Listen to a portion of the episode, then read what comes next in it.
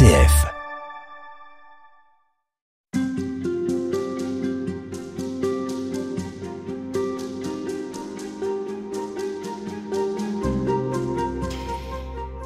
avez appris qu'il a été dit Tu aimeras ton prochain et tu haïras ton ennemi. Eh bien, moi, je vous dis Aimez vos ennemis et priez pour ceux qui vous persécutent, afin d'être vraiment les fils de votre Père qui est aux cieux. Euh, ce verset est tiré de l'évangile de Matthieu au chapitre 5. C'est probablement la plus grande des révolutions évangéliques, Dominique Lang.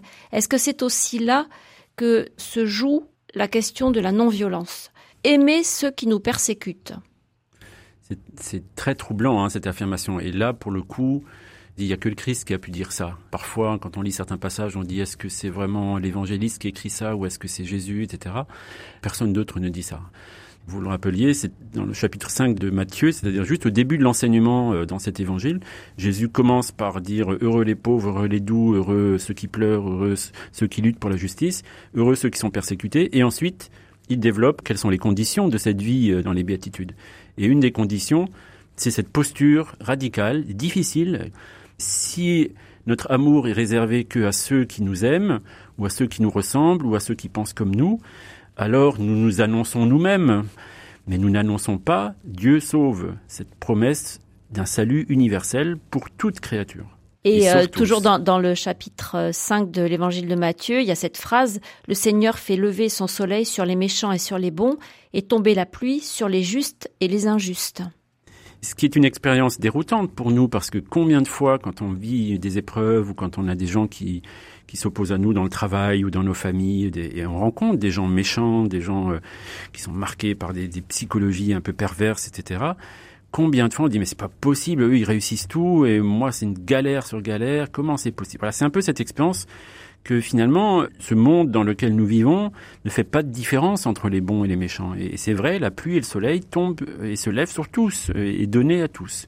Et donc cette expérience-là peut être soit source de rancœur et d'amertume, et d'une certaine manière on commence à nourrir le loup noir en nous, là, cette bête qui n'attend que ça pour euh, transformer cette colère en violence pour y répondre, ou alors on peut nourrir le loup blanc, qui est ce lieu où, où Dieu nous rencontre, à cause du signe de la croix que le, Christ a posé sur nous. C'est un autre chemin qui nous est demandé. Et donc l'amour des ennemis commence là. Est-ce que c'est pas d'une naïveté confondante voire une forme de lâcheté, parce que quelquefois il faut aussi savoir résister, il faut savoir se dresser face à des bourreaux, face à des ce qu'on pourrait considérer comme étant des monstres. Mais est-ce que résister, c'est forcément ne pas aimer? Là encore, on citait déjà plusieurs fois dans nos rencontres euh, Jacques Ellul. Lui été un ancien résistant euh, pendant la guerre. Il a lutté contre l'occupant nazi. Le militaire allemand qui était face à lui, c'était aussi un père de famille, c'était aussi parfois un chrétien. Et donc, on peut dire à quelqu'un, je résiste contre le mal que tu fais. Par contre, je ne cherche pas à te détruire en tant que personne parce que ça, ça ne m'appartient pas. Même si celui qui est en face cherche à me détruire?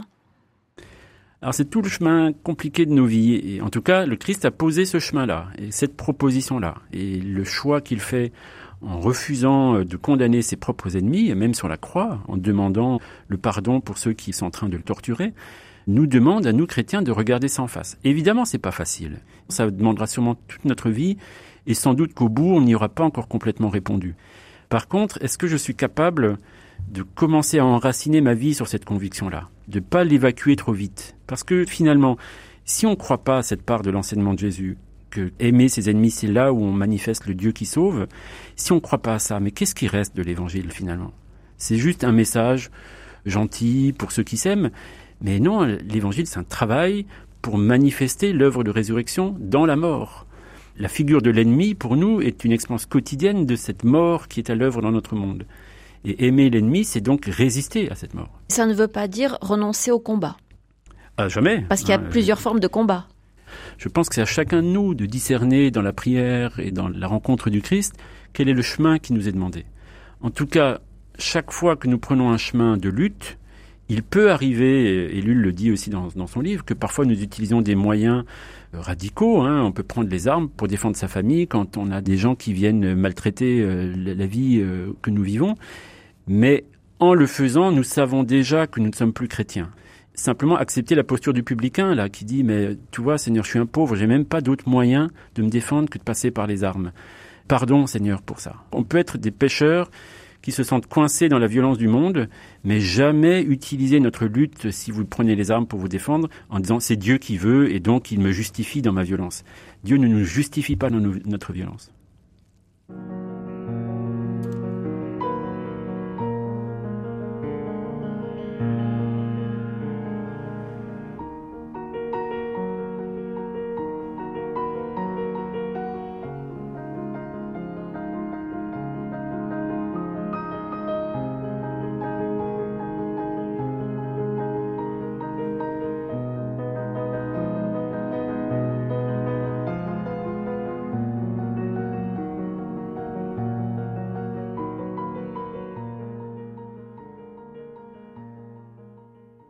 Dominique Lang, dans votre livre, bien sûr, vous faites référence à, des personnes euh, plus ou moins célèbres qui ont fait le choix de la non-violence. Ça ne veut pas dire qu'elles ont renoncé au combat, mais leur combat a pris une forme euh, un peu inattendue. Évidemment, il y a l'incontournable Martin Luther King qui est entré dans l'histoire. Oui, moi j'aime bien cette figure. Alors c'est vrai que parfois on en fait trop un symbole euh, un peu trop lisse de la non-violence. Et quand on relit un peu ses écrits, on voit à quel point ça a été une lutte pour lui, à quel point ça a été douloureux, à quel point il a eu peur, à quel point il a tremblé pour sa propre famille, parce qu'il était menacé de toutes parts, etc. Et combien il n'était pas sûr de son chemin. Au sein même de ses propres communautés chrétiennes, il a été rejeté par un certain nombre de ses collègues pasteurs qui disaient, mais pour qui tu te prends? Enfin, arrête de venir nous faire la leçon, occupe-toi de tes affaires, etc. Et on voit cet homme pour qui c'est trop fort euh, ce qui se passe là, parce que finalement, lui perçoit là dans les, au cœur des années 60 qu'il y a une génération montante de gens qui ne supportent plus la ségrégation active aux États-Unis. Au même moment, la guerre du Vietnam, qui envoie par pelletée entière des jeunes gens qui n'ont rien demandé pour défendre la toute-puissance américaine.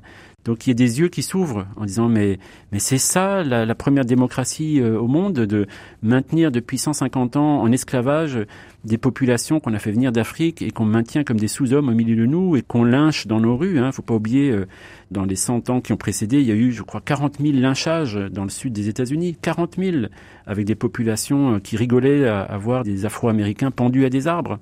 Et donc arrive ce moment assez singulier, comme ça arrive parfois dans l'histoire, où il y a une prise de conscience qui se fait, une action qui se fait et qui devient décisive. Mais qui euh, reste toujours à, mener. Martin Luther King n'a pas vu les fruits de son combat, mais ce combat, il n'est pas totalement terminé quand même. Hein. Alors ça rejoint un peu l'intuition de Jacques Ellul.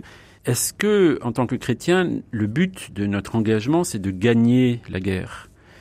Ben, je suis pas sûr. Et Martin Luther King dit ça à un moment donné. Il s'agit peut-être plus de gagner des batailles que la guerre. C'est-à-dire que tout au long de notre vie, on aura lutté. On va pas rayer d'un coup la violence. On va pas rayer le péché du monde. Nous ne sommes pas les sauveurs. C'est pas notre portée d'imaginer que ce monde serait sans mort ou sans jalousie ou sans orgueil. Par contre, sans cesse, à chaque génération, il faut que des hommes et des femmes se lèvent pour défendre la dignité des plus pauvres et pour rappeler la force de l'Évangile qui dit que la mort n'aura pas le dernier mot. Et vous citez King dans votre euh, livre. La non-violence est une arme puissante et juste. Il n'y en a pas de semblable dans l'histoire des hommes, car elle frappe sans blesser et ennoblit celui qui la brandit. C'est une arme qui sauve. Vous êtes très impressionné par cette dernière phrase, je crois. Ben oui, parce que justement, vous voyez, quand on réfléchit sur euh, ce Dieu qui sauve, là, Martin Luther King, à un moment donné dans cette histoire, saisit, il reçoit l'héritage de Gandhi en Inde, qui lui-même, quand on regarde un peu son parcours, il a été jeune avocat en Afrique du Sud, a lu l'Évangile et a été bouleversé par le côté non violent de ce Messie juif. Et il reçoit cet héritage judéo-chrétien, lui, euh, l'hindou euh, indien, et en rentrant en Inde, s'oppose à l'occupant euh, britannique au nom de ces valeurs-là, en faisant la synthèse avec sa propre tradition hindouiste. Et c'est cette intuition qui arrive aux États-Unis par différents chemins. Il le raconte, Martin Luther King, à un moment donné, il y a une espèce de prise de conscience en disant c'est par là. Parce que si nous utilisons la violence, on va entretenir le système violent. Par contre, si on manifeste par notre non-violence dans l'espace public la violence de nos opposants, à ce moment-là, ils devront cesser. Et c'est ce qu'ils vont réussir à faire pendant plusieurs années et ça va avoir un impact très fort sur le, champ politique américain. Pour autant, ils n'ont pas rayé de la carte le racisme ou la corruption ou la violence. En tout cas, ça a été un geste décisif. qui invitera les générations suivantes à faire de même, sans doute avec d'autres outils ou d'autres postures. J'aimerais conclure sur ce que vous appelez le processus Jéricho, c'est-à-dire la façon dont le, mur de Berlin est tombé sans qu'une goutte de sang ne soit versée, alors que on s'attendait, euh, d'abord on s'y attendait pas, mais euh, surtout on imaginait que cette guerre froide, si elle devait se terminer, ce serait euh, dans un bain de sang. Et vous voyez, on n'y croit pas alors qu'on le voit. On est tellement marqué par une forme de, cynisme, de lecture toujours un peu pessimiste de l'histoire. On est fasciné que finalement par les mouvements les plus puissants et les plus violents, parce que ça occupe tout notre imaginaire. On connaît le nom des rois, des guerres, des, batailles de Napoléon.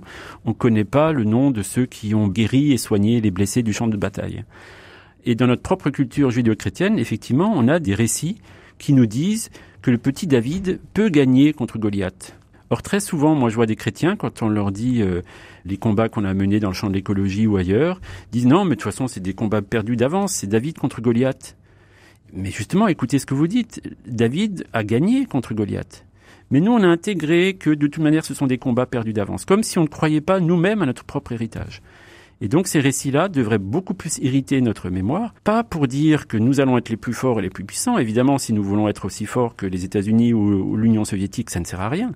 Mais si nous mettons en place des processus de résistance, de lutte au nom de notre foi évangélique, comme l'ont fait les chrétiens de la RDA pendant des années, comme l'ont fait un certain nombre de militants et de familles et d'individus qui ont décidé de ne plus collaborer avec ce système corrompu, ils ont préparé pendant 40 ans des conditions qui, à un moment donné, on ne sait pas bien pourquoi, tout d'un coup cristallisent et le pare-brise cède d'un coup. Mais il a fallu pour ça, pendant 40 ans, que des petits groupes prient, luttent, résistent silencieusement, parfois en mourant euh, sous les coups, pour préparer ce moment décisif où les murailles de Jéricho s'effondrent d'un coup. À demain. Merci beaucoup, Dominique Lang. Merci.